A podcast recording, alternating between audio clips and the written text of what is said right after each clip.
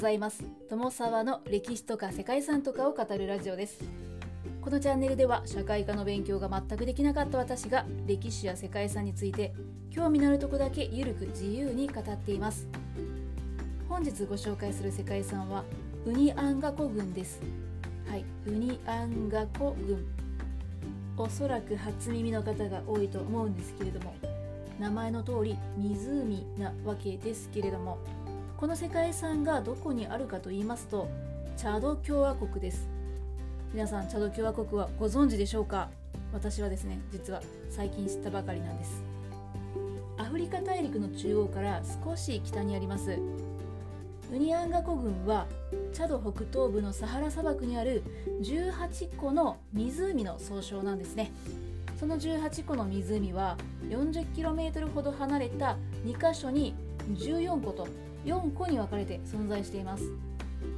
これらの湖の水深っていうのはいずれも 30m ほどというふうに浅いんですけれども藻やバクテリアしか生息できない濃い塩水湖から木や草が生えていたり魚が豊富な真水に近い湖まで様々なんです。年間降水量が2ミリ以下という超乾燥地帯でありながら湖の相互作用と地下水によって水が供給されているためにオアシスのような豊かな生態系が奇跡的に保たれているんだそうです。いやこれ本当にまさに奇跡といった景観が広がっていますね。そしてウニアンガ湖群はチャドにとっては初めて登録された世界遺産でもあるんです。ということで本日はチャド共和国にある世界遺産ウニアンガコ群についてご紹介したいと思います。この番組はキャラクター辞典ワンタンは妖怪について知りたいかっこかりパーソナリティ空飛ぶワンタンさんを応援しています。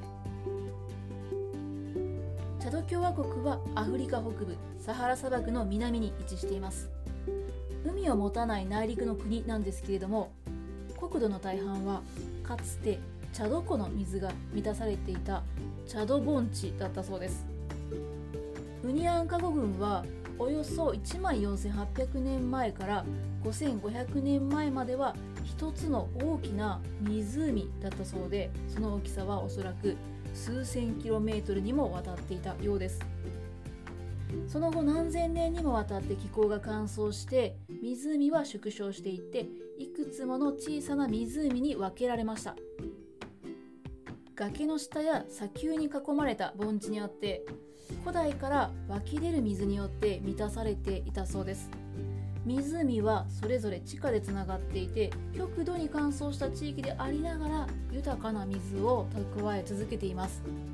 大きさ深さ成分組成色彩などそれぞれ異なる特徴を持っているんですね。そんな18の湖は大ウニアンガという意味のウニアンガケビル群と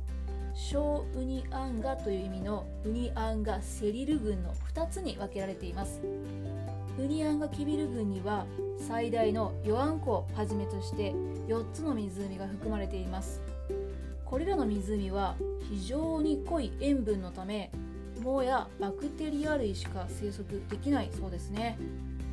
湖の周りなどの岩は白い塩に覆われていて近くの丘と砂丘の間には約9000人が住む村があるそうです。そこから 40km ほど離れたウニアンガセリル群湖は14の湖が含まれています。こちらは足類が水面の半分を覆っていて水の蒸発を防いでいるため真水に近く水生動物とか魚類が住んでいてオアシスのような豊かな光景が広がっています。最大かつ最も生物学的にも重要な湖がウニアンガセリルにあるテリ湖なんですね。表面積は4.4平方キロメートルで最大の深さは10メートルあるそうです。まあ、それほど深くはないですね。水辺には水生植物が茂っていて魚とか両生類などが生息しているそうです。これらの湖は世界中の砂漠の中でも変わった水の循環の仕組みを形成しているんだそうです。普通はこれほど乾燥した環境で地表にさらされる水っていうのはほとんどが蒸発してしまうために塩分濃度が高くなるそうなんですがウニアンガセリルの場合3つの自然要因によって最大の湖テリコを含む湖の淡水性っていうのが保たれているそうです。ここまでの話の中でも少し触れてきた部分ではあるんですがさらに詳しく解説したいと思います。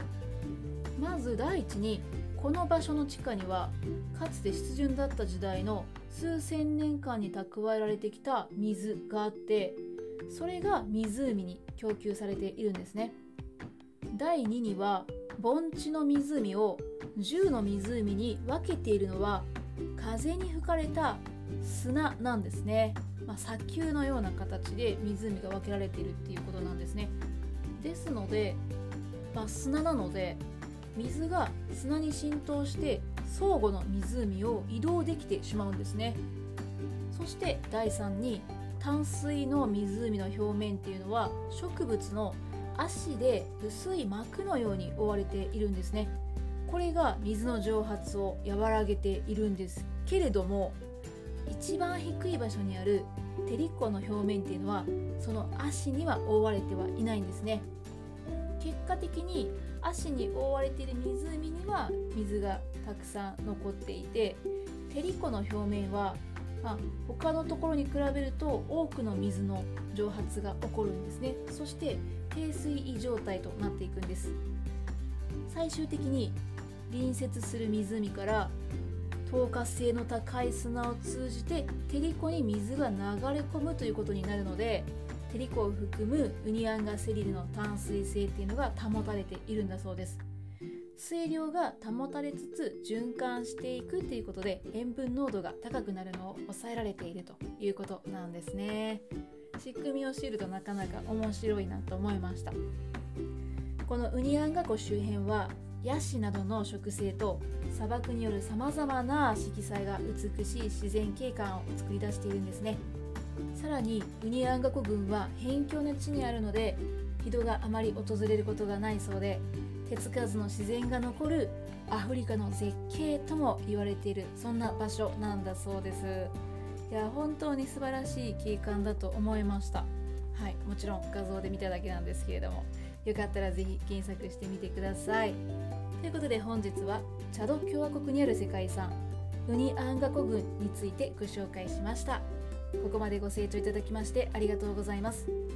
では皆様本日も素敵な一日をお過ごしくださいね。友沢でした。